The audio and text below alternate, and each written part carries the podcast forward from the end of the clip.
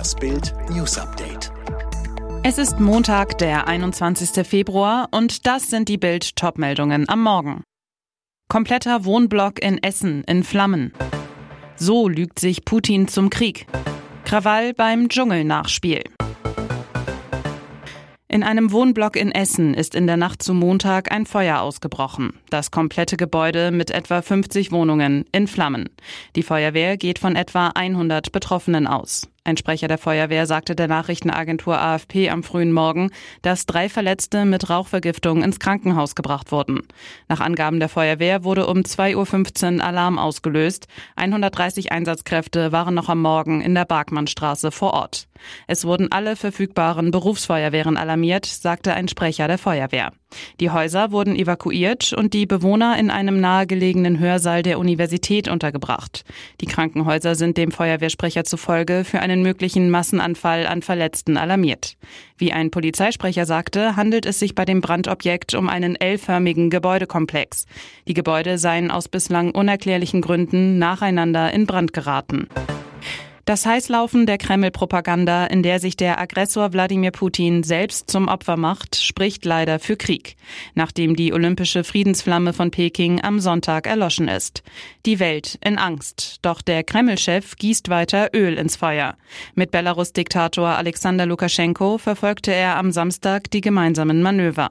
Beide zeigten sich beim Betrachten der Videos gelöst, lachend und kippten ihr Abzugversprechen mit der Ankündigung, ihre Kriegsspiele fortzusetzen setzen. Während 150.000 russische Soldaten das Land umzingelten, verschärfte Moskau über Wochen seine Vorwürfe gegen die Ukraine. Von Völkermord in der Ostukraine ist die Rede, von Massengräbern und Folter.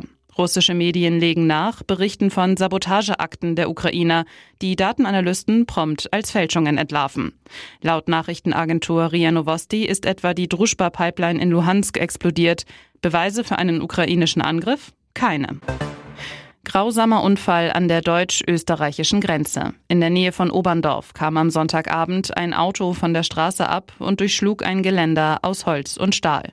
In dem Wagen saßen zwei Erwachsene und ein zweijähriges Kind. Rückwärts soll das Auto dann in die Salzach gerollt sein. Es wurde abgetrieben, schwamm noch einige Zeit an der Oberfläche und versank dann in der Flussmitte. Feuerwehr und Wasserwacht von österreichischer und bayerischer Seite suchten nach dem untergegangenen Fahrzeug, doch die Retter fanden den Wagen erst, als die Insassen schon über eine Stunde unter Wasser gewesen waren, so ein Helfer. Jegliche Reanimationsversuche blieben erfolglos.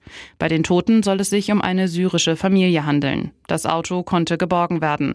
Warum es von der Straße abkam, muss jetzt ermittelt werden. Es gibt ein neues Pärchen am Milliardärshimmel. Tesla-Boss Elon Musk fährt aktuell voll auf die australische Schauspielerin Natasha Bassett ab. Die beiden wurden vor wenigen Tagen gesehen, wie sie aus Musks Privatjet am Flughafen in Los Angeles stiegen.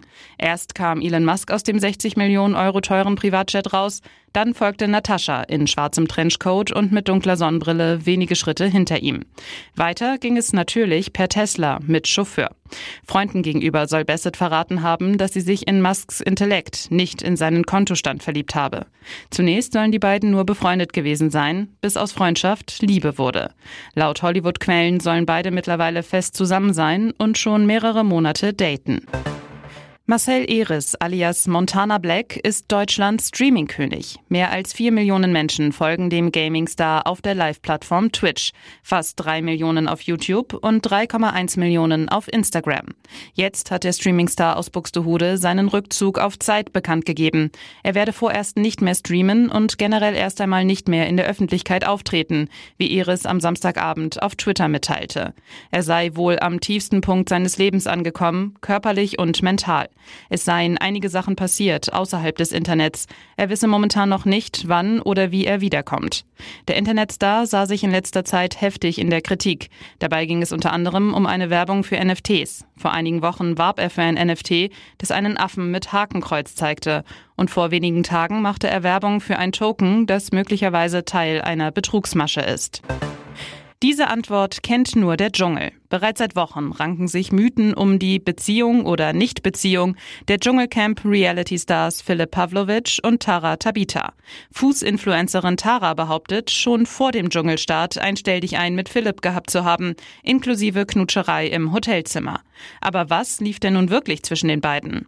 Die Zuschauer hofften am Sonntagabend beim großen Dschungelcamp-Nachspiel auf Antworten. Philipp bestritt zwar nicht, dass es schon vorher ein Treffen gegeben hatte, behauptete aber, Weder haben wir uns geküsst, noch sind wir uns körperlich näher gekommen. Als Tara fragte, warum sie sowas erfinden solle, kam Philipp dann richtig in Fahrt. Ätzte, das frage ich mich auch, aber du hast ja auch schon im Camp so viel erfunden. Resigniert wandte Tara sich an Sonja und Daniel. Okay, wir haben uns nicht geküsst. Ich habe mir alles eingebildet. Er ist der König. Bitte.